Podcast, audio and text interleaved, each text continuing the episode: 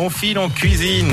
Oh, du café, oh, des croissants. Ah, de l'ail. Ah, où ça Aïe, aïe, aïe, aïe, aïe, aïe, aïe. L'ail est à l'honneur aujourd'hui. C'est le tour de main de Régine. Bonjour Régine. Bonjour aujourd'hui, vive l'ail Et oui, on devrait en manger beaucoup plus qu'on en mange, mais bon. Alors l'ail, euh, c'est bon pour la santé, tout le monde le sait. On pourrait presque le mettre à toutes les sauces. On pourrait le faire cuire dans sa peau. Surtout si vous le faites cuire dans sa peau, euh, dans de l'eau comme ça, euh, vous gardez l'eau parce que dedans vous allez prêt, après pouvoir faire cuire ben, des pâtes. D'ailleurs, vous pourriez le faire cuire en même temps que vous faites cuire vos pâtes.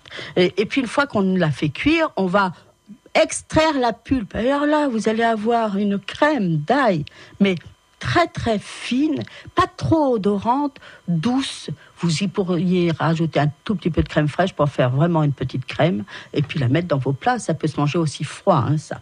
Mais alors le problème, l'ail, moi c'est pour ça que je le fais souvent cuire dans la peau, c'est que je n'aime pas l'éplucher. Et oui. Quand on l'épluche, ça colle au doigt. J'ai horreur de ça.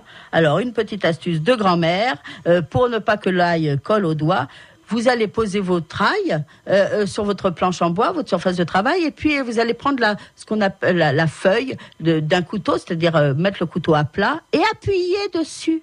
Là, il va s'éclater. Oui, il va s'éclater. Et là, vous allez pouvoir enlever la peau très, très facilement.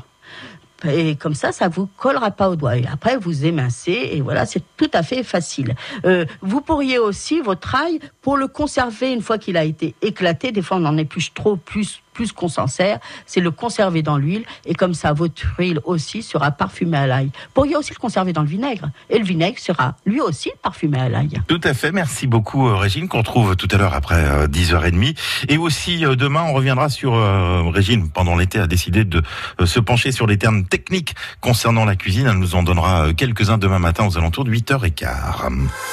France Bleu